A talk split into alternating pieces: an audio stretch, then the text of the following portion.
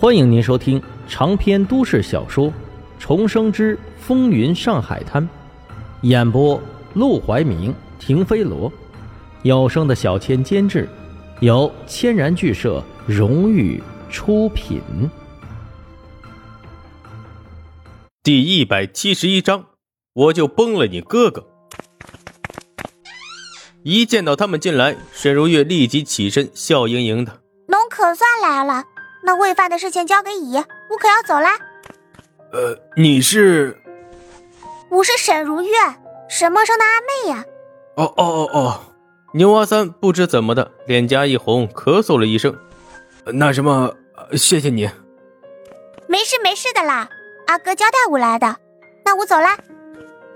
沈如月刚走出病房，就见苏小曼端着个托盘经过，她连忙追了上去。嫂子嫂子。侬怎么不理我呀？苏小曼顿时白他一眼。谁是你嫂子？别瞎叫。怎么不是？阿哥说的呀。他说侬跟他吵架了，让我帮忙劝劝的呀。哼。提到这茬，苏小曼怒火又涌了上来。虽然现在白色恐怖日益严重，但她心中最恨的还是日本人，其次就是汉奸。沈梦生平时给流氓卖命也就算了。他姑且当他是权宜之计，可是和汉奸做朋友，这个是原则上的事情，他是无论如何也不会接受的。我跟你哥哥只是朋友而已，你不要胡说八道。朋友，朋友还会亲嘴的呀？你，苏小曼没想到沈梦生连这都会说出去，更是恼羞成怒，大步流星的离开，进了办公室就砰的一声关上了门。沈如月站在原地。歪着脑袋看了办公室一会儿，无奈的摇了摇头。这位护士小姐的脾气也太大了吧？阿哥是怎么看上她的？要让这样的人做他的嫂子，他可不愿意。于是他朝办公室做了一个大大的鬼脸，提着自己的小挎包，蹦蹦跳跳的就朝医院外面走去。刚到医院门口，就看见一辆锃亮的车，接着。卢小佳扶着一位漂亮的小姐从车上走了下来。小佳哥哥，沈如月想都不想就迎了上去。卢小佳一听到这个声音，脸色顿时黑了一片。她假装没听到，扶着那位小姐就往里头走。沈如月却是满眼只有卢小佳，哪里注意到她身边还有一位小姐。小佳哥哥，侬怎么来医院了？身体不舒服？哪里不舒服呀？卢小佳目不斜视，被他扶着的小姐却忍不住探了探头，好奇的问了一句：“小佳，这位小姐是？不认识？什么不认识？是五呀，沈梦生的阿妹。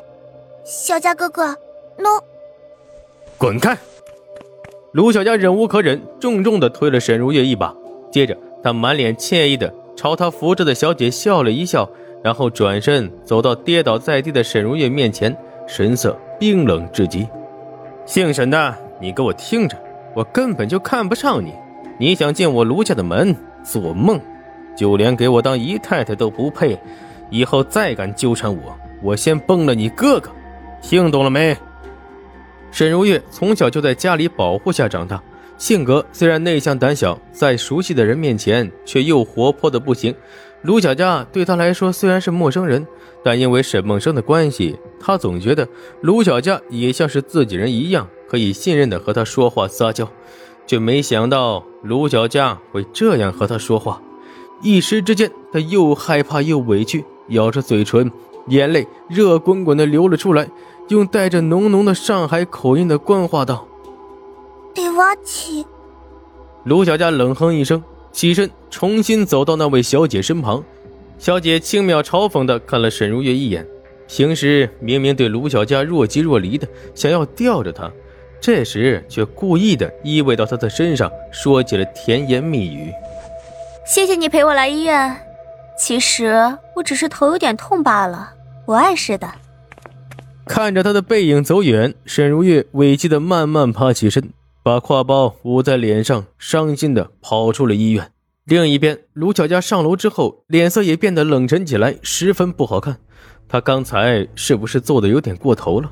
毕竟沈梦生帮了他不少忙，对他的妹妹，他总该客气一点。可不知怎么的，一见到沈如月，他就满肚子火气，控制都控制不了。砰的一声，就在他满心烦恼，那位小姐似乎有所发现，也开始变得不悦时，一声脆响，惊得他们两个都是猛然吓了一跳。苏小曼拿着个勺子走进来，冷冰冰的朝着卢小佳说道：“张嘴。”卢小佳一怔，指向那位小姐：“是她生病。”哦，那麻烦你出去等着。出去？为什么？她只是头疼，检查又不用脱衣服，我在这陪着不行吗？不行。苏小曼毫不犹豫的拒绝。我这个人最讨厌没有风度的男人，有我讨厌的人在，我心情不好，会影响我的判断，耽误了这位小姐的治疗怎么办？这话明明是在映射他刚刚推倒沈如月那事儿。